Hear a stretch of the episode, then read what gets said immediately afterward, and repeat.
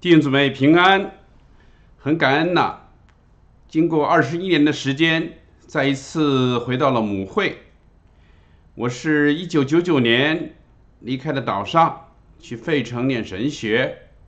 二零零三年的时候呢，我又去了加拿大，靠近底特律的一个小城市牧会啊，一牧会就是十七年的时间。今天呢，又回到了母会。看到我们教会弟兄姊妹的成长，实在是很感恩。今年是我们教会成立了四十五周年，在这四十五年里呢，实在是看到上帝恩典满满啊，满了祝福。那么今天呢，我愿意跟大家分享一个系列，就是活出使命的人生。那今天我愿意讲第一讲啊，就是基督徒的使命。那么我们很多的基督徒，他信了主以后呢，觉得好像大功告成了啊，受洗了啊，得救了。那么很多的基督徒呢，他就没有了人生的目标了啊，没有了使命了。有些老人家有一次对我说：“他说牧师啊，现在我就是一个三等公民。”我说什么意思啊？什么叫三等公民呢？他说我每天呀就是等吃、等睡啊、等死，三等公民。所以今天看到很多老人家，他信主以后，他就不知道下一步他的使命是什么了。他就跟世人一样啊，每天呢就跳跳广场舞啊。周游一下世界。我们加拿大有一位呃老年人啊，他每天早晨呢，他说他起来呢就站在阳台上数过往的人数啊，一二三，数到快到中午的时候呢，他就做饭吃饭睡个午觉。下午呢醒了以后呢，又站在阳台上数人数啊，他其实就这样的来消磨时间啊。那么我们也看到，在北美，百分之九十基督徒的子女啊，当他们上了大学以后呢，就不再去教会了。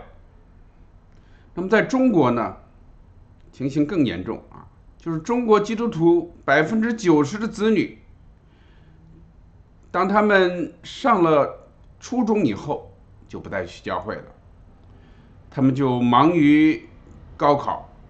忙于考重点的学校，所以很多的基督徒的家长们啊，他们让他们的孩子赶快受洗，受洗完了以后呢，他们觉得大功告成了，就忙于世上的事情了。今天呢，有人说呢，二十一世纪呢，是我们中国人宣教的事迹。我最初呢，也不太理解。为什么说中国人是二十一世纪的宣教大国？因为我知道韩国派了很多的宣教士去。那么后来呢，我就看到啊，今天的中国人遍满了全世界。有一首诗说，凡是有太阳的地方，就有中国人的汗水。凡是有月亮的地方呢，就有中国人的眼泪。中国人呢，遍满了全世界。我记得我们去苏里南短宣的时候，啊，你们知道苏里南在什么地方吗？啊，在南美洲啊，一个很小的国家。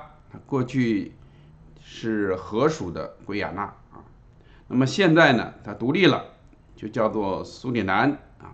将近有五十万的人口，但是那里呢也有很多的啊啊，有将近一一万多的啊华人在那里。那么从这个意义讲，如果我们基督徒有使命感的话，那么我们就可以教育我们的子女啊，向当地的人来传福音。那么从这个角度来说，中国。的确是宣教的大国，因为中国人遍满了全世界，啊，很多中国人在苏里南，他们就是开便利店啊，开小超市啊，开餐馆呐。但是我发现很多苏里南的中国人，他们让他们的孩子拼命的学英文啊，以后呢去大学的时候就去英国、去美国啊，去这些先进的国家去啊。那么他们在那里学成之后呢，也不再回到苏里南了啊。所以我就想，很可惜啊，如果我们每个基督徒都有使命感，而且也教导我们的孩子们。啊，不是说信了主、受了洗就完了我们还要完成主对我们的托付。那么从这个角度来讲，那么中国就是宣教的大国了。那么到底什么是我们基督徒的使命呢？那么今天呢，我就愿意跟大家一起从圣经当中来看，什么是我们基督徒的使命。首先呢，我们来看大使命。这是我们大家都很熟悉的，就是马太福音二十八章十十八到二十节。我问大家，在这个大使命当中，它的中心到底是讲什么？过去我总认为大使命啊，就是去宣教啊，去传福音。后来呢，有解经家。让我看到啊，其实在这个大使命当中，它的主动词啊，就是使万民做主的门徒。所以使万民做主的门徒啊，是大使命的中心啊。它的副动词呢，才是去施洗啊，教训他们遵守啊。所以这些呢是副动词。它都是为了这个主的动作，就是使万民做主的门徒。所以大使命的中心呢，就是要使万民做主的门徒。今年我们教会的主题就是使万民做主的门徒，这就是大使命的中心。那我们再来看新命令啊，我们也很熟悉。在约翰福音十三章三十四到三十五节那里说：“我赐给你们一条新命令，乃是叫你们彼此相爱。我怎样爱你们，你们也要怎样相爱。你们若有彼此相爱的心，众人因此就认出你们是我的门徒了。”那我想问大家，这个新命令的中心到底讲什么？很多人说彼此相爱啊，我以前也是认为新命令就是彼此相爱。后来我再仔细的读，解经家也告诉我们啊，这个新命令的中心乃是要让我们用基督的爱来彼此相爱。耶稣说：“我怎样爱你们，啊，你们呢也要。”彼此相爱，所以这里的中心是要用基督的爱来彼此相爱。我想问大家，为什么在这里说是新命令呢？难道在旧约的时候没有讲过彼此相爱吗？没有讲过爱你的邻舍吗？讲过。那么，为什么旧约里讲过？为什么在到了新约，主耶稣却说是一个新命令呢？我觉得有两点是新的。第一呢，就是爱的源头之心啊。在旧约的时候，在旷野里，那么我们可以爱我们的邻舍啊。那么我们可以靠着自己的力量去爱，啊，我们爱的源头呢是靠近我们自己。那我们的爱的对象呢，在旧约的旷野里头啊，我们知道，我们爱的对象就是我们的邻舍了。那那些邻舍哪些是我们的邻舍呢？可能就是那些个同族的以色列人啊。那么，但是到了新约啊，当主耶稣基督给他的门徒洗脚，我想问大家，他有没有给犹大洗脚？他知道犹大出卖他，但是他还洗了犹大的脚！这就告诉我们，到了新约，这个爱可能不是那些个你喜欢的、值得爱的那些人，你的邻舍啊。犹太人是很爱他的邻舍的啊，他跟邻舍都搞好关系的啊。但是这个邻舍可能就是你不喜欢的人。可能就是撒玛利亚人，可能就是要出卖你的人，可能就是你的敌人啊。那么，所以我们看到这个新命令，它的爱的对象也不一样了。所以要爱那些可爱的人、值得爱的人还可以啊，但是要爱那些个不可爱的、不同背景、不同个性。啊，得罪你的人，你不喜欢的人，甚至出卖你的人，那就很不容易了。所以主耶稣说，靠我们自己不行啊，要靠基督的爱。我怎样爱你们啊，你们呢也要怎样彼此的相爱。所以我们看到新命令的中心，就是用基督的爱来彼此相爱，要活出基督的爱。这个爱，它的源头是来自于基督的，它的对象可能是那些你不喜欢的人、不值得爱的人，啊，所以这个新命令要求是很高的。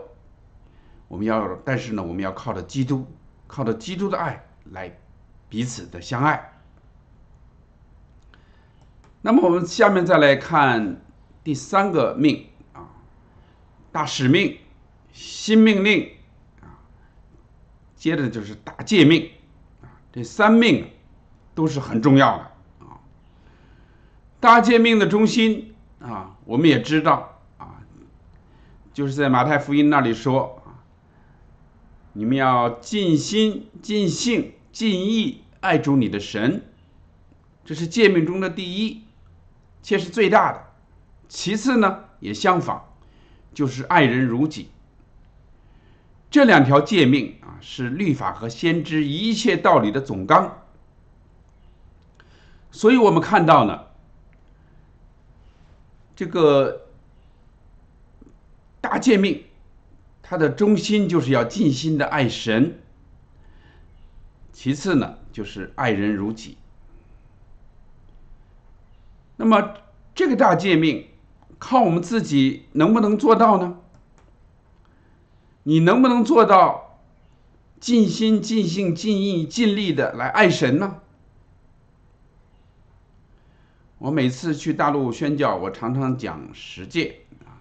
讲完十诫的时候，很多基督徒说：“哎呀，牧师啊，照你这么一说，我一条也做不到啊。”尽心、尽性、尽意、尽力爱神啊！礼拜天啊我们自己有一点事情啊，我们。小孩子要考试了或者什么的，我们就跟上帝请假了。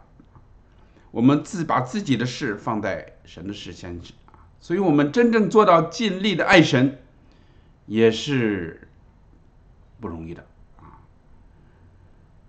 那么爱你的邻舍，我刚才讲了，谁是你的邻舍呢？在旧约的时候，在旷野的时候颁布这个十诫的时候。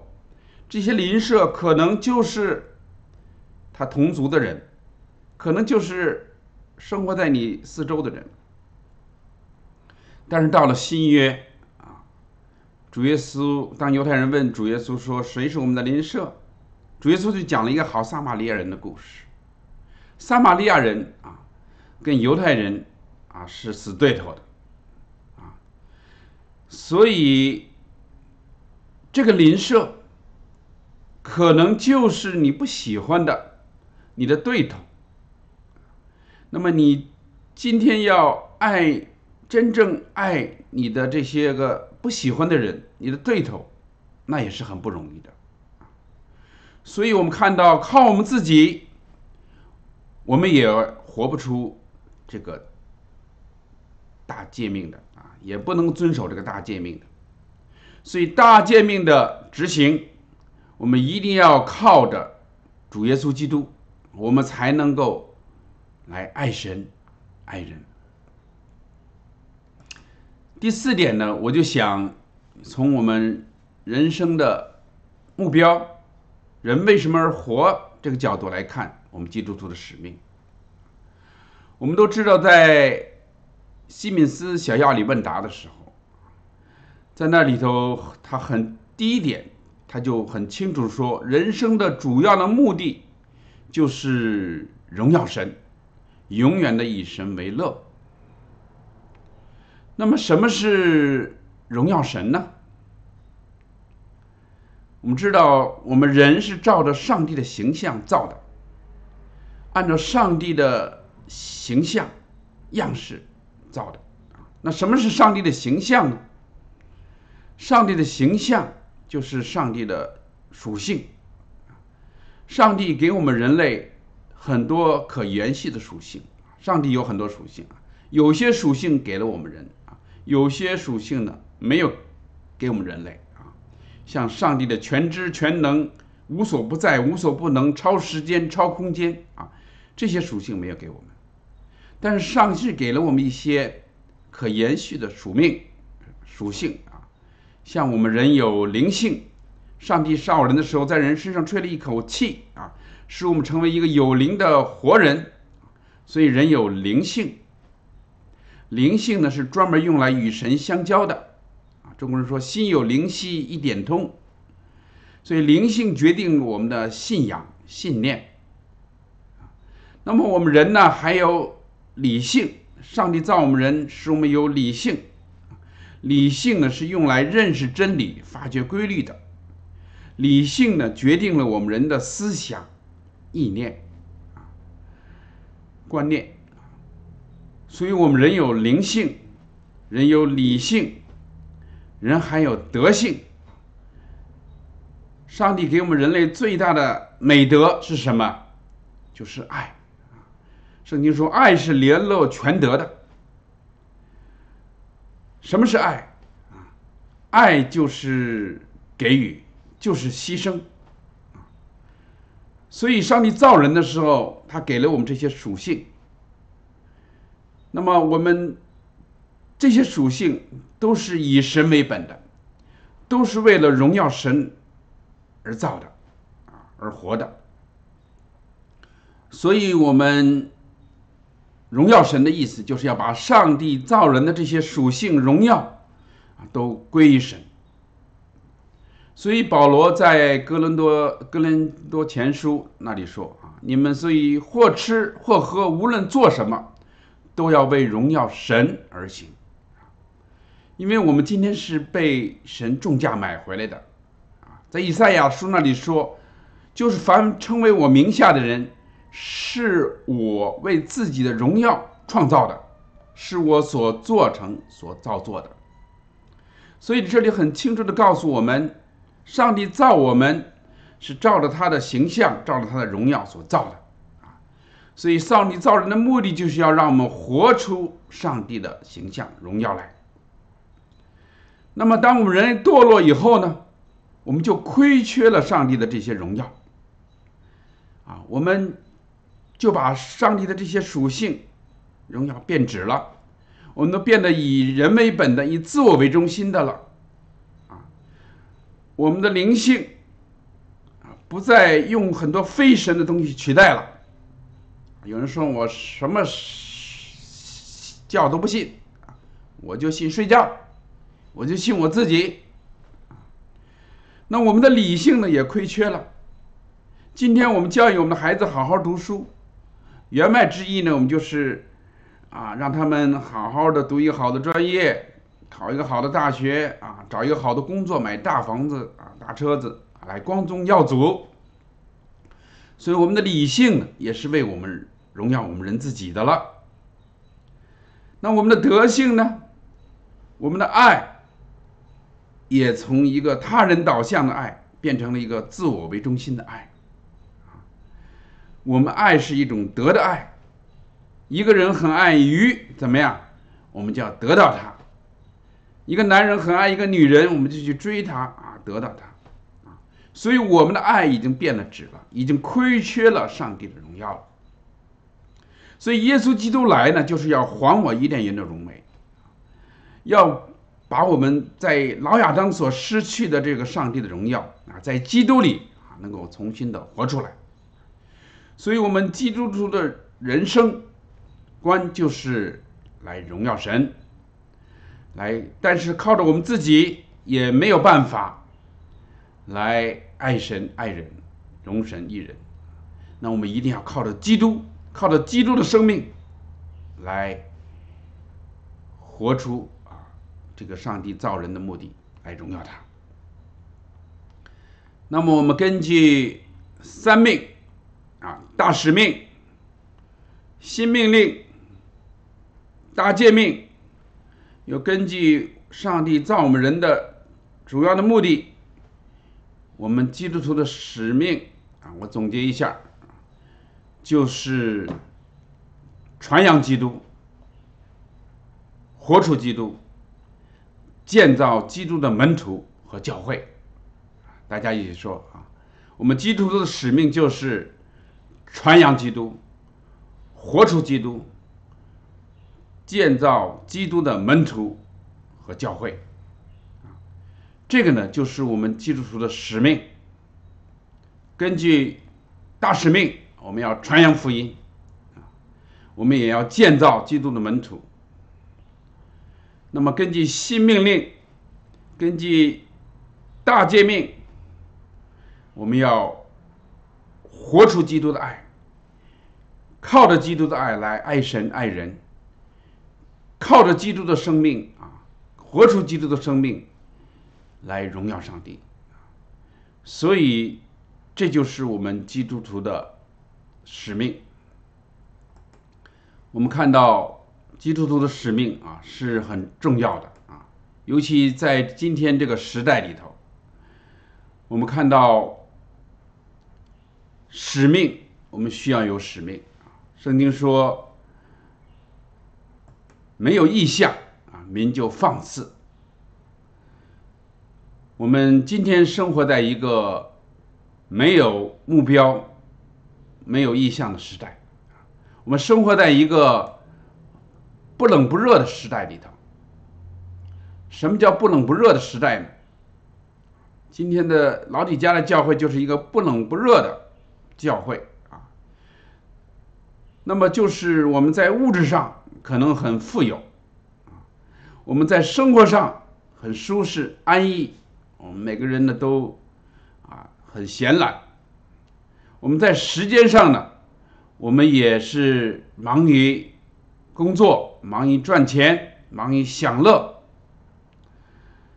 那么在信仰上呢，我们同样的也是不冷不热的。很多的时候，我们听人说：“哎呀，你信信我，我同意啊，但你不要信的太迷啊，不要太过分，差不多就好了。”所以，我们看到今天。啊，我们在这样一个时代里头，是没有意向，只为自己在物质上富有啊，生活上享乐啊，安逸啊，时间上我们也是为自己的安逸忙于赚钱，在信仰上我们也是不冷不热的啊，呃，所以一个没有意向的。国一个民啊，他就会放肆，就会成为一个三等公民啊，每天就是等吃等睡等死。所以我们一定要有使命感。另外呢，使命的重要就是我们看到使命，这是神的命令啊，这个大使命。新命令、大诫命我们看到它都有一个命字，这就证明这是很重要的。在大使命里说啊，凡我所吩咐的，我们中国人翻啊，但是原文是 commanded，就是上帝命令我们的，我们都要遵守。今天啊，我们的大使命，我们知道，很多的时候我们都知道，我们教会今天做到的只是大使命，要使万民。都知道啊，其实大使命它的中心不是都知道啊，而是要遵守。遵守就是要来服从命令啊，所以我们看到大使命、大诫命、新命令都是很重要的啊，都是上帝的命令，都是上帝的心意，我们一定要遵守，在军队里头。我们都知道，军令如山，所以这是很重要的。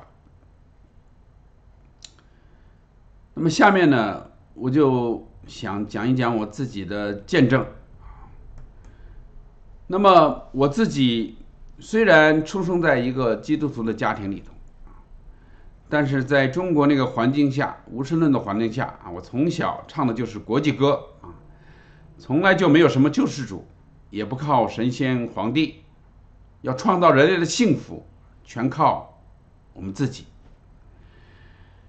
所以呢，在文革的时候啊，我们家里头也因为宗教的问题啊，受到了很多的迫害影响。所以当时在我的心中呢，我就很自卑。我觉得我的家庭的出身不好啊，是属于这个黑五类。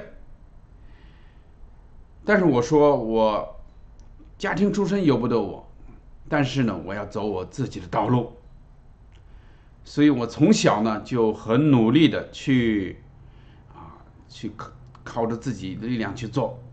我记得我上课的时候，小的时候我就把毛主席语录放在胸前啊，坐得直直的，所以很快的被选做了呃红小兵、红卫兵啊，共青团啊团支部书记。也被选作活学活用毛主席著作积极分子啊！哎，我就看到靠我自己，我也可以做得很好。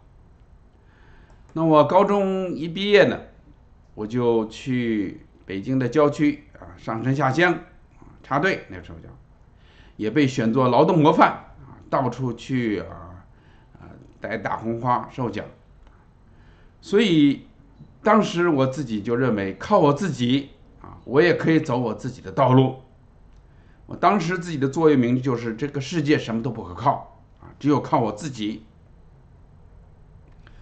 后来呢，随着改革开放，海外有些基督徒呢，嗯，就把我外公的这些见证啊书籍啊带进来我看到我的外公啊，宋尚杰，他在上个世纪二十年代去美国留学。他很聪明，很快就拿到了化学的博士啊！他是他们家乡第一个啊留洋的化学博士。但是他后来呢，放下了这一切啊，回到中国以后呢，去做一个穷传道。他拼命的去传啊，这个把自己的命都摆上了，所以四十多岁的就过世了。我看了很感动。但是我觉得那是那个年代的事情啊，现在这个年代不一样了，我要靠我自己，所以我就拼命的去读书学英文啊，哎，结果呢，在八零年的时候啊，从美国有一个访问的教授来到美中国访问啊，他认识我的母亲。就表示呢，他们愿意呢帮助我去美国留学。新加坡有个老姊妹呢，也愿意啊，啊来在经济上也帮助我。哎，我当时想这个不错啊，如果我能去美国留学啊，这辈子也没有白活啊。所以八一年呢，我就来到了美国啊，嗯，留学。在当时的马里兰州啊，在个城市叫巴尔的摩啊。那么八二年呢，我就受洗了啊。虽然受洗但是呢，我只是一个礼拜天的基督徒。我觉得这个人家冲着宋尚杰帮助我啊，所以我也要表现表现呀。所以呢，就每个礼拜天天呢，硬着头皮呢就去教会啊。当时我住在我的保证家人家里呢，这个他每天早上呢让我起来跟他一起读圣经。当时呢我就没办法，住在人家里嘛，那么就读了一年的圣经。所以虽然也信了主，也有很多头脑的知识，但是呢。我那个时候还是一个很自私的基督徒，就是想呢，好好读书啊，然后那个时候呢，又找到一个餐馆的工作，在餐馆里呢就去打工，做几台，然后呢礼拜天呢去教会聚聚会，就是一个礼拜天的基督徒，所以信主很多年啊，也从来没有令人信过主。就是每天忙于自己的事，是一个自私的基督徒，是一个没有使命感的基督徒。那么，当我这个在美国，我读了六年书啊，在餐馆打了五年工。后来研究院快毕业的时候呢，有一天从纽约来了一个老牧师啊，董清华老牧师啊，他就问我这个，你有没有女朋友呢？他就给我介绍啊，一个牧师的女儿。我说一听这好啊，这个牧师女儿应该是很不错的。所以呢，就在嗯一九八七年的时候，那个圣诞节，我就来到了这个纽约相亲啊。一看呢，这个牧师女儿的确是不错啊，又能够这个司琴，又能够。带领儿童施工啊，所以呢，我研究生一毕业，我就来到了纽约。所以第二年呢，八八年的四月九号呢，我们就结婚了啊。所以看到我自己是很顺利啊，虽然神这么恩待我啊，但是呢，我从我自己的内心当中啊，还是一个为自己而活啊。就是礼拜天去去教会啊，有的时候呢做做教会的工作，帮助打印一些节目单。后来也被选做执事啊，但是呢，也只是啊，就是做事啊，嗯，没有真正的这个有清楚的有一个目标啊，知道上帝的使命是为什么而活啊。所以在一九九五年的时候呢，我记得我当时国内的表弟啊。他做生意失败了，欠了很多的钱，那么到处去躲债。当时呢，他这个生意失败，欠了将近五万美金啊。当时九五年五万美金也是不小的数字啊。所以呢，后来我就把自己的积蓄啊，又借了一些钱啊，来呀帮他还债。后来他说：“哎呀，不好意思，你替我还啊，干脆咱们一起做生意好了。”啊，你在国外，我在中国，啊，你以前也学过外贸啊，咱们里应外合，所以这一下呢，就把我的心呢，又拴到了钱眼里头了啊。所以从九五年开始呢，我就整天呢，人心就想赚钱啊，上班也不安心啊，啊，也打越洋电话啊，做生意下了班呢。那么有很多人呢，他看我这个北京来的很会说话啊，就拉我去做直销，所以呢，我很快呢就，嗯，被选做了这个直销的这个经理啊，啊，去开这个颁奖会啊，那个时候我记得啊，我们岛上的一些人啊，我也拉他们去做直销啊，所以当时的心呢就被这个世界所拴住。就一心的想赚钱啊，但是神呢也不喜悦这样的事情，所以呢就啊让我生意啊做失败啊，做直销呢，也积压了很多的产品啊，那么又欠了信用卡公司啊四万多美金啊，所以公司呢也看我工作不专心啊，就炒了我鱿鱼。那时候虽然电脑很好找事啊，但是呢，我在那一年呢就被炒了两次鱿鱼，所以这个时候呢，我才真正的降服下来，看到靠我自己也不行啊，所以我常常想，当你要想救一个落水的人啊，你不是在他挣扎的时候救他啊，你要等他喝水喝的差不多了，精疲力尽了。所以，上帝也是一样啊。当我们人靠自己到了尽头的时候啊，就是神的开头。所以在九九年的时候啊，最后呢，我终于啊，愿意放下世界的这一切，去费城啊，西敏斯神学院啊，去读神学。那么，所以在一九九九年，我就去了费城读神学。那我毕业以后呢，在当地的一个西人的教会。有一个中文堂在那里头啊，做这个神学生的这个义务的传道啊，那么也被案例成为牧师。那么在二零零三年的时候呢，三月我们全家呢就搬到了加拿大的温莎市，它是靠近底特律那个地方对面，就做了国语的传道，十七年的时间所以啊。我记得当我用三福啊向人传福音啊，领第一个人信主的时候，我真的我激动的啊眼泪都流出来了。我觉得我以前啊就是靠自己，是一个自私的基督徒，没有使命感，就是为自己活啊。我的外公四十多岁就过世了啊，但是我是四十多岁才出来，真的是很惭愧啊。是一个没有使命感的基督徒。那么，上帝借着很多的事情来改变我啊，让我今天能够看到上帝的心意。所以我一来到加拿大牧会的时候呢，我就给教会制定了啊这个使命的宣言啊，就是根据大使命啊，传扬福音，来建造门徒。